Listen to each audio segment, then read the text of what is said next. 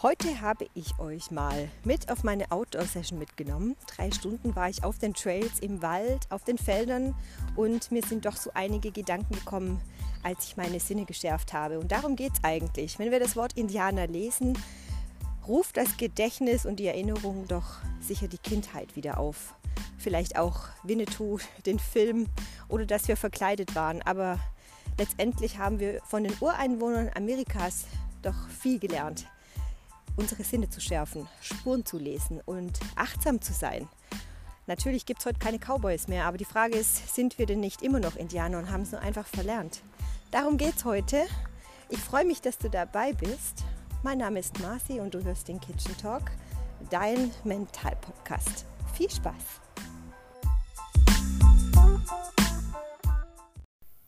So, hallo zusammen. Ich begrüße euch heute tatsächlich aus einem Feld von Weizen zwischen Zypressen, ganz vielen Grillen. Vielleicht hört ihr auch Vögel oder sonstige Geräusche der Natur. Und ich dachte, wow, diesen Moment muss ich selbst ja auch in meinem Kopf festhalten und einbrennen und beim Beobachten der Schmetterlinge. Ich habe heute einen wilden Fuchs gesehen, ich habe Hasen gesehen, Libellen, Schmetterlinge, wie gesagt, und Käfer und dachte mir, pff, so ein Moment wie jetzt, wie oft siehst du den?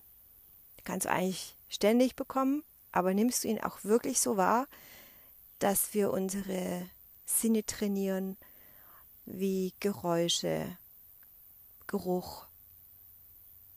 Kannst auch einfach mal die, die Stille wahrnehmen und nur lauschen und dabei diese Spielerei zwischen Schatten und Sonne wahrnehmen, ein bisschen kühler Wind, eine Prise von einem Pferdemist. Jetzt gerade kommt auch ein Pferd auf mich zugelaufen und ist Heu oder Gras. Ihr hört es wahrscheinlich gleich beim Vorbeigehen. Das ist etwas, wo ich sagen muss, das ist für mich ein Glücksgefühl, ähm, das ich in meiner Meditation sehr oft auch wieder abrufe, wenn ich es verinnerlicht habe. Und deswegen will ich das mit euch heute auch mal bewusst trainieren, dass ihr solche Momente wirklich auch sucht und erlebt, um diese dann abzurufen, wenn es Tage gibt, wo es ganz mies läuft oder draußen kalt ist und ihr euch überhaupt nicht wohlfühlt. Denn das Gedächtnis speichert das ja ab. Das Gehirn kann das wunderbar wieder abrufen und ähm, dieses Gefühl kommt dann auch wieder auf euch zurück.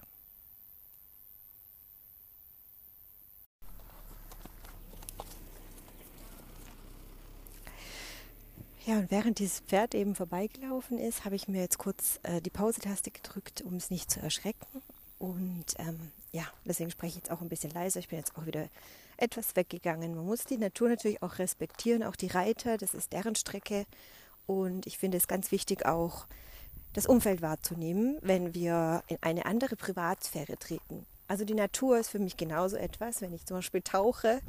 Ich habe mich immer sehr unwohl gefühlt, ähm, in eine andere Welt einzutauchen, nur um sie zu beobachten. Das ist ja, als würden wir ins Wohnzimmer anderer Menschen schauen, wenn wir das mal so ein bisschen überspitzt sagen. Und sehr oft ist es eben auch so, dass die Privatsphäre uns selbst so wichtig ist, aber wir das nicht signalisieren. Und das äh, ist auch etwas, das ich heute gerne mit euch besprechen möchte. So Grenzen schaffen. Wie, wie nah tritt dir jemand, wenn er mit dir spricht? Oder es gibt genügend Menschen, die im Büro die Privatsphäre so gar nicht respektieren und sich einfach permanent nebeneinstellen und reinquatschen. Und auch das musste ich lernen. Im Büro hat das super funktioniert, auch zu sagen, so, Moment bitte, ich bin noch am Schreiben oder eine Sekunde, ich komme gleich zu dir oder auch jetzt nicht, ich kann zu bitte in fünf Minuten kommen. Das ist was, wo die Menschen überhaupt nicht gewohnt sind, dass sie auch Ablehnung bekommen. Und diese Ablehnung hat ja nichts mit der Person zu tun, sondern mit dem, dass er in deine Privatsphäre tritt. Und privat muss ich das zum Beispiel auch lernen, dass ich nicht beim Wechseln des Raumes einfach äh, drauf los spreche, während mein Freund gerade am Handy ist oder am Laptop sitzt. Und auch immer wieder da muss man sich selbst an der Nase packen und sagen, kann ich stören? Bist du gerade beschäftigt? Es ist nicht selbstverständlich, dass man einfach los quatscht und den anderen stört in diesem Moment. Also von dem her würde ich sagen, ist es auf jeden Fall etwas, wo man viel mehr Achtsamkeit auch vom Innen nach außen transportieren muss, um wahrzunehmen, was eigentlich um, herum, um, herum, um uns herum passiert. So. Und ich finde, Respekt ist etwas, das wirklich sehr häufig auch verloren gegangen ist, weil wir es für selbstverständlich halten, andere Menschen eigentlich so zu unterbrechen. In ihrem Tagtraum, in ihrem Sein, in ihren Gedanken. Und das ist nicht richtig. Also jeder hat natürlich auch das Recht, für sich zu sein. Und wir verlernen das zunehmend. Ähm, man weiß doch nie, was im Moment im Kopf des anderen vor sich geht. Auch wenn jemand grübelt, nachdenkt, wirkt schlecht gelaunt, kann man nicht gleich ähm, daraus rückschließen, dass der andere gerade schlecht gelaunt ist oder dass es etwas mit einem selbst zu tun hat. Unsere Erwartungshaltung ist natürlich auch mit dem Jahr, mit den Jahren und mit dem Alter gewachsen und gestiegen und wir reflektieren, wir lernen und projizieren natürlich auch alles, beziehungsweise wir nehmen das auf und empfinden etwas dabei, wenn wir andere Gesichter sehen. Es gibt Menschen, die einen von oben nach unten scannen, die denken sich aber gar nichts dabei und man fühlt sich dabei total unwohl, weil man denkt, oh Gott, gerade jetzt habe ich gestern so viel gegessen, die schaut bestimmt auf meinen Bauch, die schaut bestimmt auf meinen Po. Oder wenn man jemanden gut findet, ähm, gerade im Kennenlernen, dass man ja, den Bauch eher einzieht, dass man keinen schlechten Eindruck hinterlässt, wenn man gewisse Dinge sagt oder sich komisch verhält.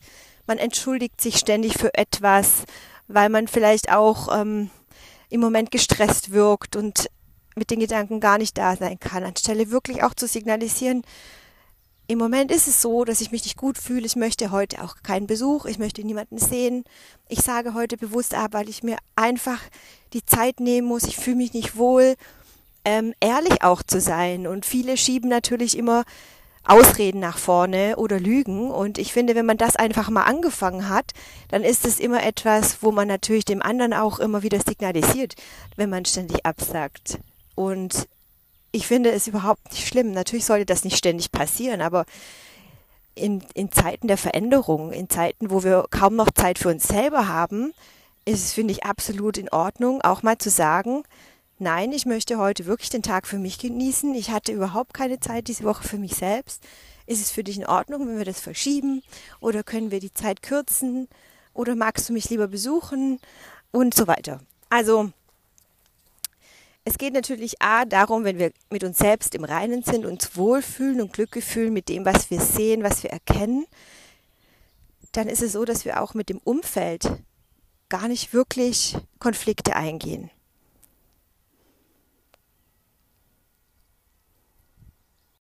Die Story wird jetzt ein bisschen äh, geschnitten werden und zusammengefügt werden. Also weil hier so kleine Unterbrechungen entstehen, liegt es einfach daran, dass ich mitten noch im Wald bin und natürlich auch respektiere, wenn hier Tiere sind oder äh, es raschelt. Und mir ist auch tatsächlich gerade ein Stock auf den Kopf gefallen, weil der Specht gepiekt hab, hat. Und ich habe das auch bewusst jetzt ähm, in die Insta-Story mal eben alles gepostet, um euch da so ein bisschen mitzunehmen.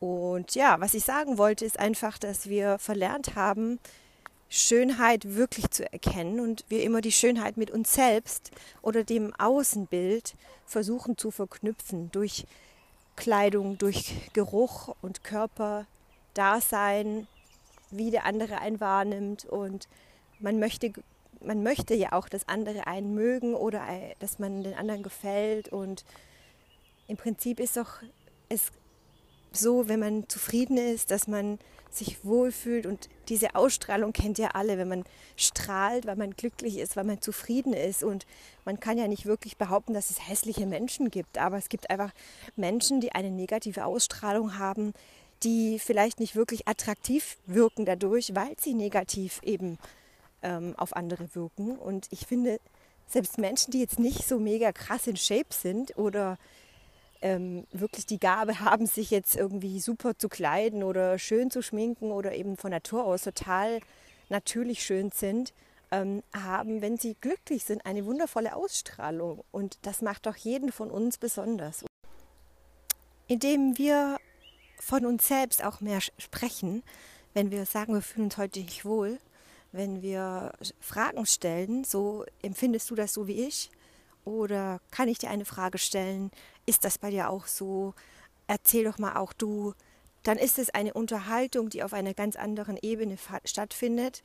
Und das hat damit nichts zu tun, dass wir uns verletzlich zeigen, sondern dass wir uns einfach wirklich zeigen. Und diesen ganzen Hashtag für Realität mehr auf Instagram oder Leute, die hier in Stories weinen oder irgendwas verarbeiten, ähm, das ist nicht Realität. So, Realität ist außerhalb eines Handys und man kann natürlich alles teilen, was man möchte. Das möchte ich auch überhaupt nicht bewerten. Auch ich habe vielleicht den einen oder anderen emotionalen Ausbruch mal geteilt in Form von Texten, Gedanken. Dafür gibt es auch natürlich eine Community.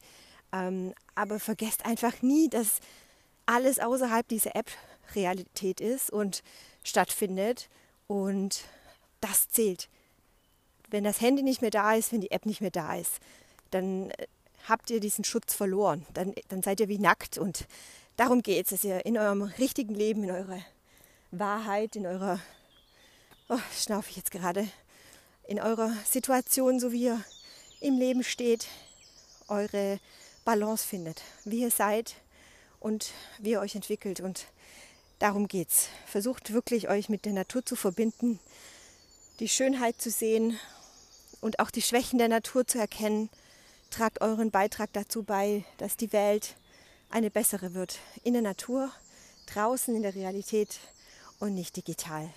Das ist alles überhaupt nicht Realität. Und zum Abschluss dieser Episode Indianer sein oder Neuzeit-Indianer sein, sei einfach du selbst möchte ich euch, und ich hoffe, dass es angekommen ist, vermitteln, dass wir einfach nicht ständig auf der Hut sein müssen und nur noch Gefahren wittern im Sinne eines Indianers, sondern die Sinne schärfen auch für die schönen Dinge, für die Achtsamkeit, für uns selbst, für die Umwelt, für die Umgebung, für das, was wir sind, was wir tun jeden Tag und uns die Freiheit, die die Indianer früher nicht hatten, heute uns offen steht.